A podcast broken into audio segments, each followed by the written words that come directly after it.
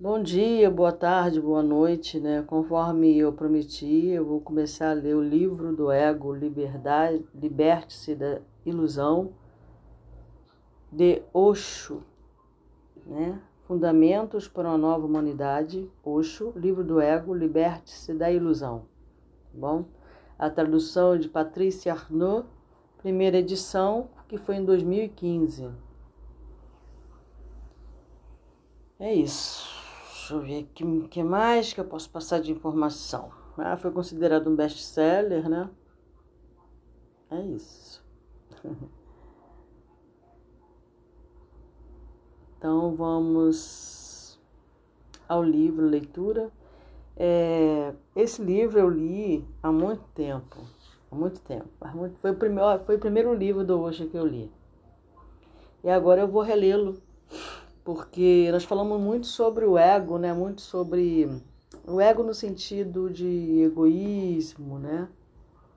De orgulho, essas coisas que a gente falou no livro Reforma Íntima Sem Martírio, de Hermann Dufour, que eu acabei a leitura né? e vou colocar a última parte no ar hoje. Muito bem, então eh, eu vou começar a leitura. O ego é um iceberg. Derreta-o. Derreta-o com amor profundo, para que ele desapareça e você se torne parte do oceano. Oxo. Muito bem, nós vamos ter. É um livro pequeno, não é um livro muito grande, não, tá? A leitura não vai demorar muito. Vamos começar aqui. Não vou é, maiores delongas. Foi um livro. Eu vou falar um pouquinho. Este livro, quando eu li a primeira vez, que eu li Osho, né? Eu falo que eu leio Osho, eu entrei em êxtase. É, não como uma translocada, né? êxtase de ah, não. Quando eu falo êxtase, eu falo de algo, meu espírito entrou em êxtase, sabe assim. Eu, eu entrei num estado teta, digamos assim. Eu fiquei assim por uma semana, assim, como se eu não estivesse aqui, sabe? Assim. Ah, eu não sei explicar, em silêncio. Silêncio, a palavra certa. Encontrei a palavra. Muito tempo que eu queria encontrar uma palavra que expressasse o que eu sentia a primeira vez que eu fiz a leitura deste livro. Silêncio. Eu entrei no estado de graça, sabe? Sim. Foi uma leitura que me fez tão bem a minha alma. Eu entrei em estado de graça. Eu, eu costumo dizer que eu entrei em êxtase, né? Êxtase é quando você fica agitado, né? Eu fiquei em estado de graça. Foi bom porque foi bem no final do ano. foi na virada do ano, foi maravilhoso. eu fiquei uma semana praticamente nesse estado, del, teta, né? Eu lembro que meu filho mais velho, eu fui, passei o Natal com meu filho.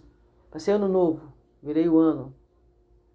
Se eu não me engano, foi virei o ano, nem lembro se foi o virei o ano ou se eu passei o Natal com meu filho mais velho, Marco. Na casa, na, na casa dos sogros dele na época.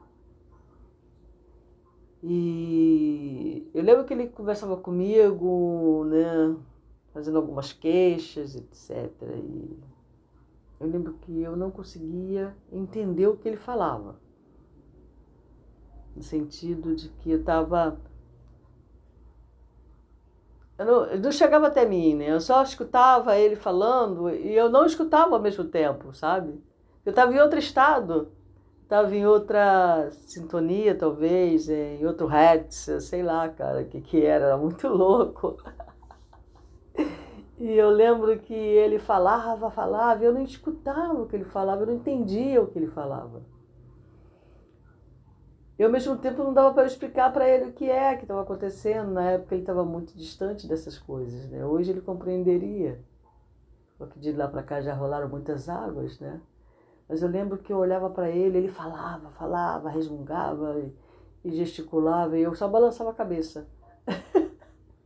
Sabe quando a pessoa está falando em outro idioma e você não entende nada, você não vai ter como você explicar para a pessoa que não está entendendo? E aí eu ficava, ele falava e eu falava, balançava a cabeça. Sobe para baixo, para cima, para baixo, aham, e fazia aham, aham, aham. não estava entendendo nada, não estava fazendo a menor questão de entender nada, na realidade, entendeu? Estava em, outro, em outra sintonia, em outro ritmo, em outra frequência. E fiquei assim nessa frequência, não chegou a ser uma semana, mas foi durante eh, essa virada de ano que eu estava na casa dele, não lembro se foi Natal, só sei que eu fiquei mais um dia na casa dele, depois eu vim para casa e continuei nessa frequência, eu andava na rua assim, sabe? Foi muito louco, foi muito louco esse efeito aí. É, foi quando eu li a primeira vez hoje. A, a, a leitura, ela, é, por isso que eu digo que a leitura ela é extremamente importante para o desenvolvimento, quem quer fazer desenvolvimento mediúnico, que as pessoas falam, né? Querem transcender, querem fazer desenvolvimento mediúnico, qualquer coisa que o valha. A leitura é o caminho, sabe? A leitura ela te traz algo de maravilhoso, assim, dependendo da leitura que você faz, né? É igual a música, né? Que pode te elevar ou pode te colocar para baixo. Pode te levar para o céu, pode te levar para o inferno, para a direita, para a esquerda, para frente, para o alto, para frente, para baixo. Depende, né, da música que você está ouvindo. Então a leitura, ela também ela tem esse poder, sabe, de te elevar. De aí você vai se sintonizar com as palavras né? É, não só a leitura do Osho, mas quem causou esse efeito que eu estou falando foi na leitura do Osho. Na leitura do livro André Luiz, onde ele mostra como é do lado de lá, né? A vida no mundo espiritual, eu já me emocionei demais, né? É... Já teve livro de eu começar a ler e, e de repente no meio da leitura assim eu caí em pranto, sabe? Sem saber por que, eu estava chorando tanto, assim. Leituras que eu falo de cunho espiritual mesmo. É, do Pietro, Pietro Baldi, se não me engano, Pietro Baldi, quando eu fiz a leitura. O primeiro livro do Pietro Baldi, eu chorei. É, Humberto Roday, Huberto Roday, filósofo brasileiro não conhecido no Brasil. e né, também eu chorei na primeira leitura. É, tem um livro que eu tenho aqui ainda, que eu vou ter a oportunidade. Não, essa eu não vou ler para vocês, não. é, tem um livro aqui que também, que quando eu comecei a ler, entrei em pranto, sabe? No, nos primeiros momentos da leitura, né? E no Osho eu fiquei aí nesse estado que eu não sei explicar bem, esse estado de graça. Bom, é isso. Então, é, vamos lá a leitura. O simples não é um desafio para o ego do homem. O difícil é um desafio. O impossível é um grande desafio. O tamanho do ego pode ser conhecido pelo desafio que alguém aceitou por sua ambição, pois ele é mensurável. No entanto, simples não é atraente para o ego. O simples é a morte do ego. E o homem escolheu complexidades, até mesmo em lugares em que não havia nenhuma complexidade. Pela simples razão de que a complexidade, com a complexidade, ele pode continuar desenvolvendo e fortalecendo o seu ego. Ele continua ficando cada vez mais importante na política, na religião, na sociedade, em todos os lugares. A psicologia como um todo é orientada para tornar o ego mais forte. Até mesmo aqueles idiotas, os psicólogos, enfatizam que o homem precisa de um ego forte. Desculpa, gente, eu tenho uma amiga psicóloga que ela não é idiota, tá, hoje? Ele não gosta da psicologia, do efeito da psicologia na psique humana, tá bom? Então ele vai falar muito mal dos psicólogos, sinto muito. Não, não coaduna com as minhas ideias nesse sentido, tá bom? É, lógico que eu amo Osho. Tem coisa, nem tudo eu vou concordar com ele, não porque eu amo na leitura dele, porque eu entrei em estado teta da leitura dele, que eu concordo com absolutamente tudo que ele fala, né? Eu não sou nenhuma idiota com eu não preciso concordar com tudo que, os, que as leituras que eu amo, os autores que eu amo, não preciso concordar com eles. Eles não querem que eu concorde com eles em tudo, né? Necessariamente. Para que eu os ame, para que eu goste da leitura deles, para que eu me sinta ótima fazendo a leitura deles, tá bom? Assim, a educação é um programa para lhe dar ambições através da punição e da recompensa. Isso é vero, né? A nossa sociedade da Terra é isso aqui que é a educação. Tá? Porque todos eles estudaram na mesma cartilha. Seja você europeu, seja você americano do norte, do sul, do leste, do oeste, esteja em que parte da terra que você for para a faculdade fazer uma licenciatura, a tua cartilha vai ser basicamente a mesma. Tá bom? Para conduzi-lo, então, assim, educação é um programa para lhe dar ambição, através da punição da recompensa, para conduzi-lo a uma determinada direção. Os pais, desde o princípio, têm expectativas muito altas com relação aos filhos. Talvez achem que Alexandre o Grande foi enviado para eles, ou que a filha é a reencarnação de Cleópatra. Engraçado, né? Eu sou reencarnacionista, acredito em reencarnação, né? Mas eu não consigo ficar imaginando quem é meu filho, quem é minha filha. Eles são o que são, não, não, não, tô, não tá aí uma coisa que não me preocupa. Né? Eu já descobri. A única coisa que eu sei é que eles eh, já passaram, eles estão na minha vida, no presente, como tiveram em outras vidas. Só isso que eu sei. Né? Os é, às vezes, quando as pessoas falam, ah, eu quero saber sobre vidas passadas, porque as pessoas querem saber se elas foram a Cleópatra, se elas foram sei lá o quê, né? Como se Cleópatra tivesse sido, assim, em matéria de espiritualização, em matéria de ser humano maneiro, uma das melhores, né? Não, não foi. A maioria dos reis não fizeram coisas boas, não. Não é legal ter sido Cleópatra. Em um, em um, em um certo sentido, né? Vamos lá. Os pais condicionam os filhos desde o início, dizendo que, a menos que prove a si mesmo, não serve para nada. O homem simples é considerado um simplório. Homem simples não foi o objetivo da sociedade humana até agora. O homem aqui no sentido de a mulher, né, simples, a pessoa simples, né, ela é vista como sem inteligência, eles não conseguem olhar para uma pessoa simples e imaginar que aquela pessoa é um gênio, por exemplo.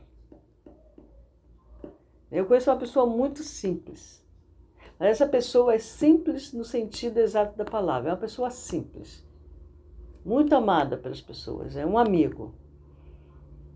Mas as pessoas não imaginam quão de inteligência tem aquele ser. Quão inteligente é aquele ser. Entendeu? Porque ele não se revela desta forma. Ele não se mostra desta forma. E o homem simples não pode ser objetivo, uma, uma vez que o ser humano nasceu simples. Toda criança é simples, é apenas uma folha em branco. Então os pais começam a escrever nessa folha escreveu o que ela tem que se tornar. É... A criança é uma folha em branco, né? É, às vezes o pessoal, ah, mas eu não tenho reencarnação, você não acredita em reencarnação, né? então tem mais uma coisa que você não. Não é isso que ele quis dizer. Quando eu nasço, é... eu trago na minha bagagem é, memórias que virão à tona no decorrer da minha vida, necessárias para o meu desenvolvimento naquela persona. Mas eu ali, naquela persona, eu sou um, um, um caderno em branco ainda. Né? Apesar de que eu vim cumprir uma função, não necessariamente uma missão. Eu reencarnei para um objetivo, que não é o objetivo dos meus pais. Não é o objetivo que foi traçado por eles, mas eu sou uma criança, eu sou um bebê, então eu tenho pais e eles vão escrever, achar que estão escrevendo a minha história muitas vezes deturpa, né? Mas vamos lá, vamos continuar. Ela escreveu o que ela tem que se tornar. Depois os professores, os padres, os líderes, todos eles seguem enfatizando que ela tem de se tornar alguém. pois caso contrário, terá desperdiçado sua vida. Mas o que é se tornar alguém, né? Tá aí uma boa pergunta. O que é se tornar alguém? Vou deixar aí a pergunta no ar. A questão é exatamente o oposto. O homem é um ser. Ele não precisa tornar-se outra pessoa. Esse é o significado da simplicidade. Permanecer à vontade com o próprio ser e não seguir qualquer caminho para se tornar-se outra pessoa, que é algo que não tem fim. Deu para entender? Você, eu somos um ser. Ponto. Não precisamos nos tornar outra pessoa para sermos aceitas por uma outra pessoa, por um grupo, por um filho, por uma mãe, por um pai. Você já é. Não torne-se o que ele quer que você se torne para agradá-lo. Esse é o significado da simplicidade. Permanecer à vontade, permanecer à vontade com este próprio ser que você é. Permanecer à vontade com esse próprio ser que eu sou e não seguir qualquer caminho para tornar-se outra pessoa, que é algo que não tem fim. Porque aí você se torna uma pessoa insatisfeita. É daí que vem essa esse vazio que as pessoas dizem que sentem. Ah, eu sinto um vazio, uma angústia, não sei de onde vem. Provavelmente é porque ela não está sendo o que ela é. Ela está sendo o que outras pessoas fizeram dela. E isso não tem fim, porque você nunca está satisfeito com o que você é, com o que você se tornou.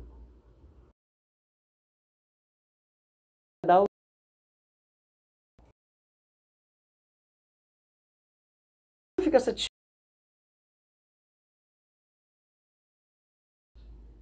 Foi, entrou aqui o, a voz aqui do Google. Esse telefone está super sensível, cara, mas eu não vou desgravar, não.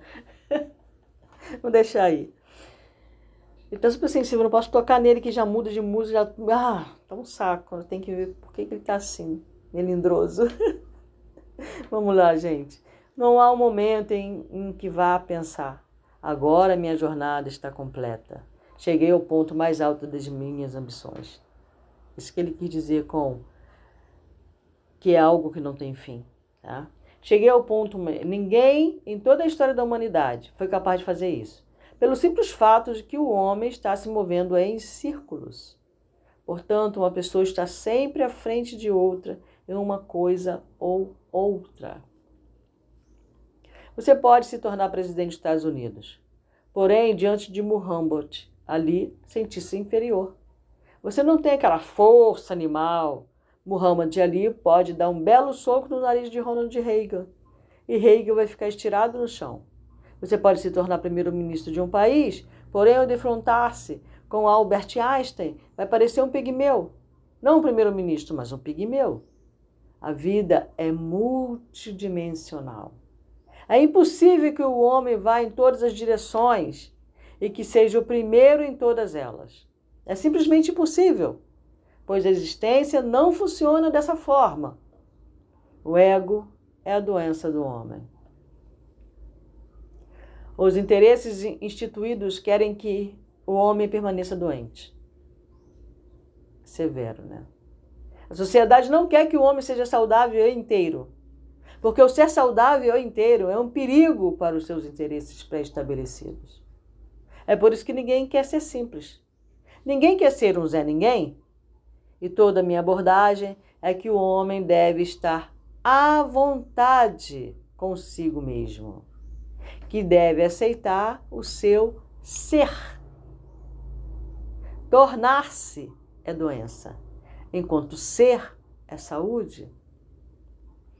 No entanto, ser simples, por inteiro, saudável, feliz. Você não experimentou isso. A sociedade não lhe permite um único momento para si. Portanto, o homem conhece apenas um caminho: o caminho do ego. Foi dito a você para se tornar Jesus Cristo. Há sociedades que têm como objetivo que todos se tornem um Deus. Este mundo é insano. Eles têm que sair de toda essa programação. Aquele que quiser se divertir, relaxar, sentir a paz e a beleza da existência, terá que ter descartado esse falso ego. Não quero tirar mais nada do ser humano.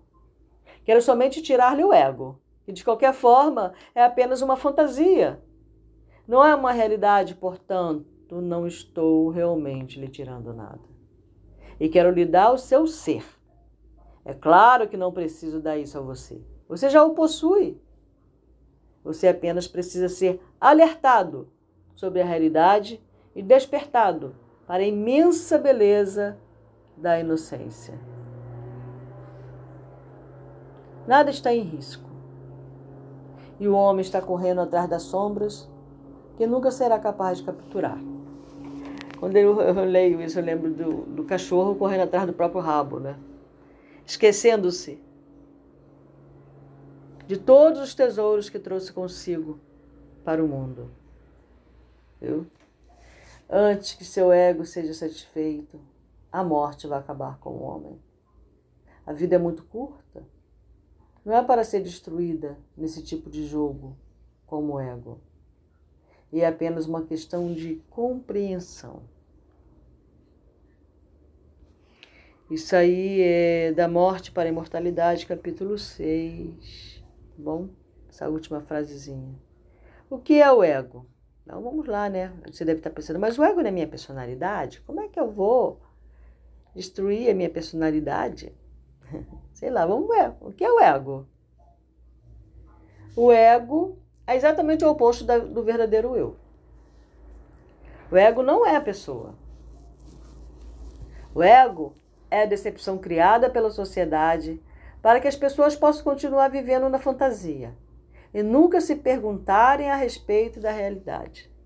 É por isso que insisto que, se o homem não abandonar o ego, ou seja, esta fantasia, né? Ele falou aqui que o ego é a decepção criada pela sociedade para que as pessoas continuem vivendo na fantasia. Então, é, então ele fala aqui: se o homem não abandonar a decepção, né? nunca vai chegar a conhecer a si mesmo. Quando nascemos, temos nosso eu autêntico. Depois a sociedade cria um falso eu. Que falsos eus são esses? São vários falsos eus. são eus no plural, não é eu. Você é cristão, você é católico, você é branco, você é alemão, você faz parte da raça escolhida por Deus, e deve governar o mundo, e assim por diante. Ela cria uma falsa ideia de quem são as pessoas. Ela lhes dá um nome, e em torno do nome cria ambições, condicionamentos. E pouco a pouco, uma vez que leva quase um terço da vida, a sociedade trabalha o ego dos indivíduos, através da escola, da igreja, da faculdade. Ainda faculdade antigamente, né? Porque eu fiz faculdade e fiquei decepcionadíssima. Pode ser bem sincero. No momento em que volta da universidade para casa, porque é isso aí na sociedade americana, né? No momento em que volta da universidade para casa, você já esqueceu completamente seu ser inocente. Você agora é um grande ego com uma medalha de ouro. É da primeira classe, está no topo da universidade. Agora está pronto para ir para o mundo. É, eu, é, não, eu eu tenho esse estilo foi desenvolvido em mim, sei lá, a competitividade, né? Então eu fiz a faculdade todo nesse patamar, nesse nível de competitividade. E na, na faculdade em si é competitividade, né? Porque todas aquelas pessoas que estão ali na tua sala de aula são seus rivais, né? Vão lutar por vagas de emprego, mesmos empregos que você, vão lutar pelos mesmos espaços, né? Eu lembro que eu, que eu tirava, fazia questão de tirar só nota de estudar, só notão de estudar. Era, mas foi legal pro meu ego. foi legal na época. É isso, eles te condicionam para você ser a melhor, né? Então você não aceite menos do que o melhor, né? Mas o que é esse melhor, né? Eis a questão. Esse ego tem todos os desejos, ambições, vontades para estar sempre no topo de tudo, né? Eu fazia de tudo para estar no topo ali na sala de aula da minha classe, né? Eu estudo, né? Eu estudava mesmo afinco e tirava notão mesmo, porque eu queria ser a melhor. Com certeza. Esse ego tem todos os desejos, ambições, vontades para estar sempre no topo de tudo. O homem é explorado por esse ego. E isso nunca lhe permite nem mesmo um vislumbre de seu eu autêntico, real. E sua vida está lá, em sua autenticidade. Cara, ser autêntico numa sociedade egocêntrica é muito difícil. Né? É muito difícil. É quase uma missão quase impossível.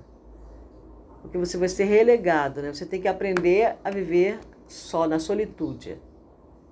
É, porque você vai ter pouquíssimas pessoas que vão se interessar por você. A sua autenticidade vai incomodar muitas pessoas. Uma sociedade em que não existe nada de autêntico, né, de original. Vamos lá.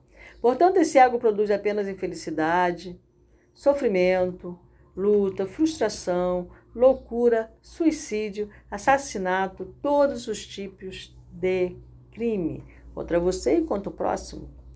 A pessoa que busca a verdade tem de começar exatamente a partir desse ponto. Vamos ver qual o ponto? Descartar tudo o que lhe foi dito pela sociedade em relação a quem ela é. Bom, é vero, é fantástico, Oxo. Mas, querido, não é assim. Eu estou tentando descartar tudo que me foi dito pela sociedade em relação ao que eu sou, sei lá, há mais de 10 anos, minha vida inteira eu acho que eu tive fazendo isso. A minha vida toda eu tive brigando contra isso, né? E fui chamado de egocêntrica por causa disso. eu sou considerada, né? Posso ser é, egoísta, né? Eu já fui chamada de egoísta muitas vezes, por eu querer ser eu. É difícil, é uma coisa muito complicada. Tá? Não é fácil, não. Com certeza, ela não é nada disso. Pois ninguém pode ser quem o outro é, exceto ele próprio, né? Cada pessoa só pode ser a si mesmo, né? Então, esse ser está sempre se rebelando, ele está, ele está aprisionado pela, pelo que a sociedade diz que você tem que ser. Então, você pega o seu ser autêntico, que não coaduna com a sociedade onde você vive, porque tem a sociedade em geral, como um todo, tem a sociedade dentro da sua família, tem a sociedade em que você vive com os amigos, depois você se casa, vai morar com, com o cara lá com, ou com a mulher, e aí você se sintoniza com a família dele e você tem que ficar se moldando o tempo todo. O tempo todo você tem que ficar se moldando. Quando não, você cria máscaras profundas. Eu, não, vou viver essa, essa realidade aqui, pronto. Entendeu? É isso. Com certeza, ela não é nada disso, por ninguém pode saber quem o outro é, exceto ele próprio. É outra em verdade. Né, eu, é, é, é verdade. Só eu posso saber quem eu sou. Mas você sabe quem você é? São tantas é, experiências, são tantas projeções que você acaba se perdendo de si mesmo, né? A sua vida se torna um labirinto, o seu eu se, fica é, tá dentro de um labirinto, você não sabe mais quem você é. Você é o que o seu marido quer, você é o que sua mãe quer, quis, você é o que seu pai quis, você é o que seu irmão, sua amiga, sua igreja, sua fé, sua religiosidade, sei lá o que mais. Quem você é? Nem os pais, nem os professores, nem os padres, a não ser você mesmo. Ninguém pode entrar na privacidade do seu ser. Logo, ninguém sabe nada sobre você. E o que quer que tenham dito a seu respeito está errado. Isso já é um bom começo, né? Para você se tornar quem você é. O que dizem sobre mim? O que eu acreditei quando disseram isso sobre mim? Eu acredito nisso que falam sobre mim. Quando alguém me chama de orgulhoso, eu acredito que sou orgulhosa. Né? Eu sei se sou ou não sou orgulhosa. Como é que aquela pessoa sabe que eu sou orgulhosa? Como é que aquela pessoa sabe que eu sou egocêntrica? Baseada em que ela diz que eu sou egocêntrica? Qual o parâmetro dela para dizer que eu sou egocêntrica? Qual o parâmetro que ela está usando?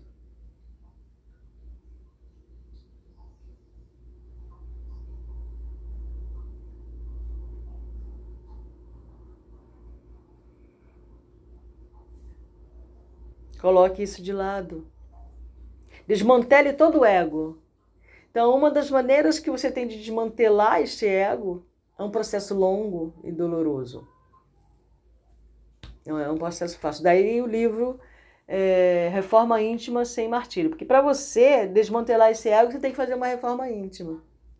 Deu entender por que eu quis ler esse livro logo após esse Reforma Íntima Sem Martírio? Né? Você vai ter que fazer uma reforma interior. É isso que ele está falando em outras palavras. É que o André falou em outras palavras. É que todos os mestres, todos os ensinadores, todos os professores vão falar para você. Desconstrua-se para que você se torne quem você é. Para você ver a beleza em você. Ao destruir o ego, você vai descobrir seu ser. Essa descoberta é a maior possível, porque dá início a uma peregrinação totalmente nova em direção à felicidade suprema, rumo à vida eterna. É possível optar pela frustração, pelo sofrimento, pela infelicidade e então continuar a alimentar o ego, porque você pode é, provavelmente é uma falsa alegria, né? Lá no íntimo você se sente infeliz. Ou pode escolher a paz, o silêncio, a felicidade. Mas nesse caso é preciso recuperar a inocência.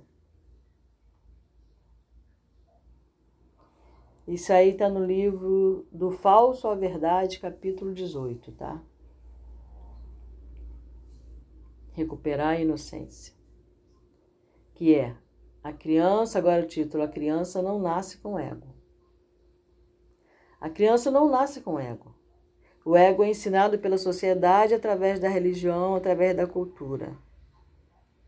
Qualquer um já observou que os bebês não dizem estou com fome. Se o nome do bebê é Bob, ele diz Bob está com fome. Bob quer ir ao banheiro. Ele não tem a noção do que quer dizer eu. Ele indica a si mesmo na terceira pessoa. Bob é como as pessoas o chamam, então ele também chama a si mesmo de Bob. Mas vai chegar o dia à medida que ele cresce, em que vão começar a ensinar a Bob que isso não está certo. Bob é o nome que os outros usam para chamar você. Você tem que parar de chamar a si mesmo de Bob. Você é um indivíduo. Você tem de aprender a chamar a si mesmo de eu. No dia em que Bob se torna eu, o bebê perde a realidade de ser e cai no poço abissal escuro de uma alucinação. Ao chamar a si mesmo de eu, passa a operar uma energia totalmente diferente. Agora, o eu quer crescer, quer se tornar grande, quer isso, quer aquilo, quer subir cada vez mais no mundo das hierarquias. O eu quer um imperativo territorial maior. Se alguém tem um eu maior que o do outro, isso cria um complexo de inferioridade nesse outro. O homem faz todo o esforço para ser superior ao outro, mais santo do que o outro, maior do que o outro. É. Vero, né, cara? Como falou Dom Juan, né? Já escutou o livro do Dom Juan? A Erva do Diabo? E a Arte de Sonhar? Sensacional, né, também. Gente se dá muita importância é isso que ele quer dizer. Agora, a sua vida toda é dedicada a uma coisa estúpida que, em primeiro lugar, não existe. Ele está em um caminho de sonho. Vai continuar a se mover, tornando o seu eu maior, cada vez maior. E é isso que cria quase todos os seus problemas. Até mesmo Alexandre o Grande teve problemas enormes. O eu dentro dele queria ser o conquistador do mundo e quase o conquistou. Digo quase por duas razões. Primeiro, na época dele não se conhecia metade do mundo. Não se conhecia a América. Segundo, ele entrou na Índia, mas não conseguiu conquistar a Índia e teve de voltar das fronteiras para trás. É, ele foi derrotado quando ele chegou na Índia, né? Não pelos indianos, mas. Ele não era muito velho, tinha apenas 33 anos. No entanto, nesses 33 anos, ele simplesmente lutou, lutou e lutou. Ele ficou doente, entediado com luta, matança, assassinatos, sangue. Queria voltar para casa e descansar, e nem mesmo isso conseguiu. Não conseguiu chegar à sua casa em Atenas. Morreu na véspera do dia previsto para chegar lá, uma vez que Atenas estava a apenas 24 horas de distância. Mas toda a sua existência de vida, que envolveu ficar mais rico, maior, cada vez mais poderoso, e depois o fato de também sentir uma impotência absoluta, nem mesmo foi capaz de postergar sua morte por 24 horas. E tinha prometido à mãe que, depois que tivesse conquistado o mundo, ele voltaria e colocaria o mundo inteiro aos pés dela, como um presente. Nenhum filho tinha feito aquilo para nenhuma mãe antes. Portanto, era algo absolutamente único o que ele pretendia fazer. Porém, Alexandre sentiu-se impotente, cercado dos melhores médicos, Todos eles disseram: Você não pode sobreviver essa jornada de 24 horas. Você vai morrer. É melhor descansar aqui. Talvez haja uma chance, mas não se mova. Não vamos não vemos muita chance nem mesmo com o descanso. Você está submergindo, está chegando cada vez mais próximo não da sua casa, mas da morte. Não da sua casa, mas do seu túmulo e não podemos ajudar. Podemos curar doenças, não podemos curar a morte. E isso não é doença, você está quase como um cartucho gasto. Em 33 anos você gastou toda a sua energia vital para lutar contra essa nação, aquela nação. Desperdiçou sua vida. Não se trata de doença, é só que sua energia vital está gasta e gasta inutilmente. Alexandre era um homem muito inteligente. Foi discípulo do grande lógico e filósofo Aristóteles, seu tutor particular. Morreu antes de chegar à capital, antes de sua morte, disse ao seu comandante. Este é o meu último desejo e tem de ser cumprido. Qual foi seu último desejo? Um desejo muito estranho. O desejo era o seguinte: quando carregarem meu caixão para o túmulo, vocês devem manter as minhas mãos penduradas do lado de fora do caixão. Explicou Alexandre. Que espécie de desejo é esse? perguntou o comandante. As mãos são sempre mantidas dentro do caixão. Ninguém nunca ouviu falar de um caixão sendo carregado até o túmulo com as mãos dependuradas para fora? Não tenho muito fôlego para explicar a você. Mas, em suma, quero mostrar ao mundo que estou indo com as mãos vazias. Achei que estava ficando cada vez maior, cada vez mais rico, mas, na verdade, eu estava me tornando cada vez mais pobre. Quando nasci, vim ao mundo com os punhos cerrados, como se estivesse segurando algo nas mãos. Agora, no momento da morte, não posso ir com meus punhos fechados, esclareceu Alexandre. Manter os punhos fechados exige vida, um tanto de energia. Nenhum homem morto é capaz de manter as mãos fechadas. Quem irá fechá-las? Um homem morto não está mais presente, toda a energia se foi e as mãos se abrem por conta própria. Dizem que todo mundo diz, deixem que todo mundo saiba que Alexandre o Grande está morrendo com suas mãos vazias como um simples mendigo? E pelo que vejo, ninguém aprendeu nada com essas mãos vazias, pois as pessoas depois de Alexandre continuam a fazer o mesmo de formas diferentes. O ego do homem é a fonte de todos os seus problemas, de todas as guerras, de todos os conflitos, de todo o ciúme, medo, de toda a depressão. Sentir-se um fracasso, comparar-se continuamente com os outros, faz com que todo mundo se machuque. E se machuque bastante, porque ninguém pode ter tudo. Uma pessoa ser mais bonita que a outra dói. Uma pessoa ter mais dinheiro do que a outra dói. Uma pessoa ser mais bem informada do que a outra dói. Muitas coisas estão por aí para machucar as pessoas. Mas elas não sabem que não são essas coisas que as machucam, pois elas não me machucam. As coisas machucam as pessoas por conta do ego delas. O ego constantemente treme de medo, pois sabe muito bem que é um artefato, um dispositivo artificial criado pela sociedade para fazer com que as pessoas continuem a correr perseguindo sombras. Esse jogo do ego, de chegar cada vez mais alto, é política. O ego e todos os seus jogos Casamento, dinheiro e poder são seus jogos. Todos os jogos são jogos do ego. A sociedade manteve-se até agora jogando. Trata-se de uma Olimpíada constante em todo o mundo. Todo mundo está lutando por seu caminho para o topo, e uns estão puxando as pernas dos outros para baixo, porque no pico do Everest não há espaço suficiente para todos. É uma competição predatória. E torna-se tão importante para o homem que ele que ele se esquece completamente de que esse ego foi plantado nele pela sociedade, pelos professores, do jardim de infância até a universidade. O que é que eles fazem? Reforçam o ego das pessoas. Cada vez mais diplomas são adicionados ao seu nome. E as pessoas começam a se sentir cada vez maiores. O ego é a maior mentira que as pessoas aceitam como uma verdade.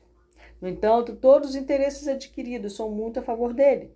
Porque se todo mundo se tornar consciente da ausência de ego, toda essa Olimpíada que acontece no planeta vai simplesmente chegar a um impasse. Ninguém vai querer escalar o Everest, pois todos vão se divertir, estejam onde estiverem, estarão satisfeitos. O ego mantém o homem na expectativa. Amanhã, quando for bem sucedido, ele vai ficar alegre. Hoje, é claro, ele tem que sofrer, tem que se sacrificar, se quiser ser bem sucedido amanhã, hoje tem de se sacrificar, tem de merecer o sucesso, e para isso ele está fazendo vários tipos de contorcionismo. E é só uma questão de um pouco de tempo de sofrimento para que depois haja alegria. Mas esse amanhã nunca chega. Nunca chegou. Amanhã simplesmente significa aquilo que nunca chega. Ele adia a vida. Nossa, que triste, né? Nós adiamos a vida, né? é uma bela estratégia para manter as pessoas em sofrimento. O ego não pode ter contentamento no presente. Não pode existir no presente. Existe somente no futuro, no passado, naquilo que não é. O passado não é mais. O futuro ainda não é. Ambos não existem. O ego só pode existir com o não existencial, pois ele próprio é inexistente. No presente, momento puro, o homem não vai encontrar nenhum ego em si, e sim uma alegria silenciosa, um nada silencioso e puro. É, foi isso, né? Tá aí a descrição do que eu senti quando eu li esse livro pela primeira vez. Eu senti como eu estou sentindo agora algo que não dá para descrever para vocês. É uma. Eu não sei explicar. Eu, eu pensei que eu não ia sentir de novo, né? É, é como um deslocamento de mim, sabe? Eu não sei dizer. É, é, é um, uma sensação estranha. Determinado momento da leitura aqui inicial, eu comecei a me senti como se algo estivesse desprendendo de mim. Eu não sei explicar. Agora, por exemplo, eu estou muito emocionada. Estou. Eu não vou dizer que estou feliz, eu estou me sentindo estranha. eu estou muito emocionada. É um sentimento, gente, que não dá, né? Sentimentos não dá para explicar, né? Não dá para eu passar para vocês. Acho que não existem palavras em português ou mesmo no mundo que explique essa sensação. essa emoção. Não é algo descontrolado, não é algo louco, é algo sensacional. é algo emocionante. Logo, é, teve determinado momento que eu senti desconforto, eu comecei a sentir desconforto. Um pouco de desconforto, sabe? E em seguida eu comecei a sentir emoção, vontade de chorar de alegria. Se alguém puder me explicar o que é que acontece, eu agradeceria. Eu não sei explicar o porquê. Eu sei que é isso. É um nada silencioso e puro. É uma alegria silenciosa. Um momento puro. A ideia de um centro separado é a raiz do ego. É outro título. Ele não coloca um, dois, três, né? A ideia de um centro separado é a raiz do ego. Quando uma criança nasce, ela vem sem um centro que seja seu. Durante os nove meses do, no útero da mãe, seu centro é o centro da mãe. Ela não tem um centro separado. Então ela nasce.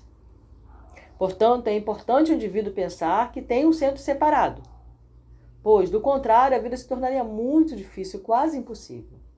Para sobreviver e para lutar pela sobrevivência, na luta da vida, todas as pessoas precisam ter certa ideia de quem são. E ninguém tem a menor ideia. Essa é uma pergunta que a gente. A primeira pergunta, quem sou eu, né? A primeira pergunta, acho, quando você começa a entender a sua existência, é quem sou eu, né? Na verdade, ninguém nunca pode ter qualquer ideia. Porque no mais profundo âmago, o homem é um mistério. Ele não pode ter nenhuma ideia disso. No âmago, o homem não é individual, e sim universal. É por isso que, se você pergunta a Buda, quem é você? Ele se mantém em silêncio e não responde. Pode, porque agora ele não está mais separado. Ele é o conjunto. Porém, na vida comum, até mesmo Buda tem de usar a palavra eu. Se ele sente sede, tem de dizer eu estou com sede.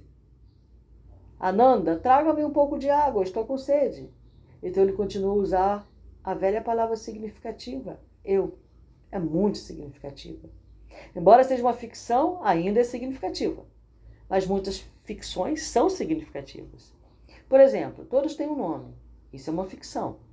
As pessoas vêm sem um nome, não trazem um nome com elas. O nome é dado a elas. Depois, através da repetição constante, cada indivíduo começa a se identificar com esse nome. Mas é uma ficção. No entanto, quando digo que é uma ficção, não quero dizer que não seja necessária. A ficção é necessária, é útil, pois se não fosse assim, como as pessoas seriam abordadas umas pelas outras? Se uma pessoa quiser escrever uma carta para alguém, a quem ela vai escrever? O menininho uma vez escreveu uma carta para Deus. Sua mãe estava doente e seu pai havia morrido. E eles não tinham dinheiro. Então ele pediu a Deus 50 rúpias. Quando a carta chegou à agência dos Correios, eles ficaram espantados. O que fazer com a correspondência? Para onde enviá-la? Foi simplesmente endereçada a Deus. Então resolveram abri-la. Sentiram muita pena do garotinho e decidiram coletar algum dinheiro e enviá-lo para ele. Coletaram um pouco de dinheiro. Embora o garotinho tivesse pedido 50 rúpias, eles conseguiram coletar apenas 40. Chegou a carta seguinte, novamente endereçada a Deus, em que o garotinho tinha escrito: Prezado Senhor, por favor, da próxima vez que enviar o dinheiro, envia-o diretamente a mim. Não mande pelo correio. Eles levaram uma comissão no valor de 10 rúpias. Seria difícil se ninguém tivesse o um nome.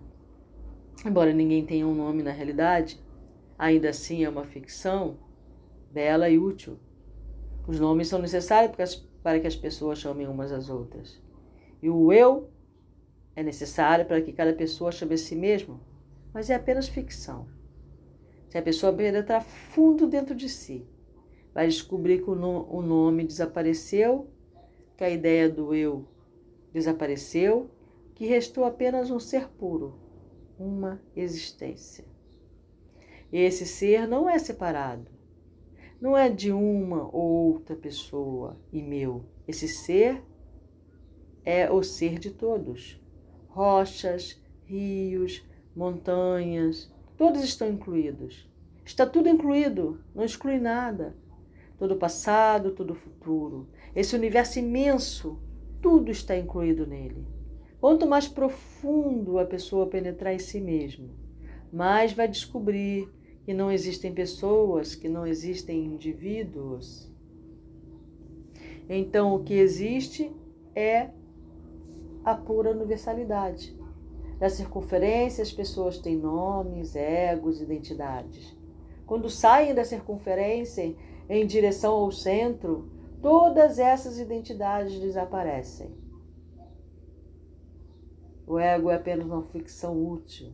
Use-o, mas não se deixe enganar por ele. Então, eu vou terminar a leitura por aqui, tá? Como a pergunta que está no livro. Funcionamos sempre através do ego ou há momento em que ficamos livres dele? Eu vou parar aqui, tá bom? Bom, bom tomara que eu fique naquele estado teta de novo, né? Já entrei no estado teta quando eu estava lendo o livro, né? Essa leitura do Osho, ela me traz ela fala ao meu espírito, né? Ela fala ao meu coração, eu não sei explicar, cara, sinceramente. Aqui, por exemplo, minha mão tá aqui toda vibrando, né? É... Eu não sei com que mexe, na realidade, com que memória mexe, né? Eu acredito que nós temos muitas memórias, né? Qual memória mexe, né? Essa ideia de que eu não sou, eu estou, né? Aqui no momento. Eu sempre tive essa ideia, eu não sou no momento, eu ainda não sou, né? Porque a sociedade não deixa na realidade você ser nada, né? É, eu, desenvolvi muito essa competitividade no decorrer da minha vida. Eu sempre fui competitiva. Isso tem muito, muito a ver com o ego mesmo, né? Tem muito, muito a ver com o ego. Essa coisa de querer ser sempre a melhor, né? É, hoje em dia, há muito tempo, eu diminui bastante essa, essa coisa do, da competitividade, mas é uma luta diária, né? Tem coisas que são lutas diárias, né? É, é, brigar, né? Com essa, com essa ilusão, com essa ilusão do ter, essa necessidade que o ser humano tem de ter, né? É, ter. É, eu gosto de vestidos, por exemplo, né? Eu participo de cerimônias. Eu gosto de ter vestidos bonitos, né? E aí, agora, quando eu vou comprar alguma coisa, eu penso, para que, que você quer ter isso? Né? Você já não tem esse, esse, esse? Por que não pode repetir, fazer, usar até gastar esses, depois comprar outros, né? Por que não? Porque tem que estar sempre tendo, tendo, tendo, né? Mais e mais e enchendo o armário. E depois você vai fazer o que com isso? Aí você morre amanhã, o que acontece com essas roupas? Vão para as pessoas, né? Então use o que você tem, bastante tempo. Depois, quando você não quiser mais ter, dê para uma outra pessoa e compra uma coisa nova. É, essa é, é minha política agora. Eu estou tentando. é, para que ter tanta coisa, né? No final das contas. Vai ficar tudo aí. Então eu estou muito assim. Eu, eu faço essas leituras né, que me trazem informações, mas eu, eu sempre falei que as leituras elas trazem informações, né, somente, mas não é bem só isso, né, como vocês viram aí. É, elas não trazem só informações para mim. Vários e vários momentos que eu li o livro em forma íntima, sem martírio, eu entrei no estado emocional, né, mexeu com a minha emoção, mexeu com as minhas memórias de uma, uma, a maioria das vezes de forma boa, né?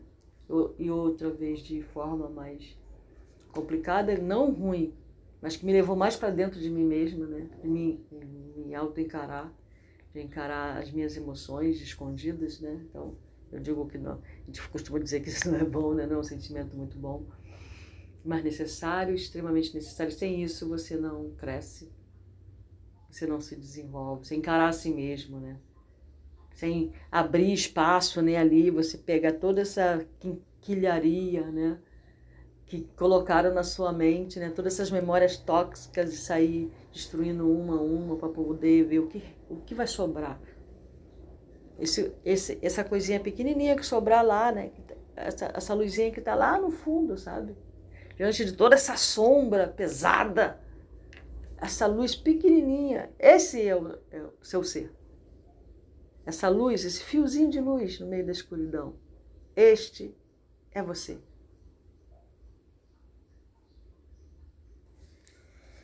Então eu vou terminar, né? Funcionamos sempre através do ego ou há momentos em que ficamos livres dele? Até amanhã, vai ser uma leitura diária, tá? Que eu vou fazer. Isso aí. Aliás, eu estou fazendo leitura praticamente diária. Eu dei uma paradinha no livro do André Luiz, esse quinto livro, tá bom? No Mundo Maior. Porque eu fui terminar o livro é, Reforma Íntima Sem Martírio, tá bom? E aí eu vou continuar colocando, é, intercalando, né? Vou intercalar na realidade este livro com o livro do André Luiz, como eu fiz com Reforma Íntima Sem Martírio, tá bom? Então é isso, crianças. Ainda é terça-feira, uma ótima semana para todos nós. Louvado seja Deus, para sempre seja louvado.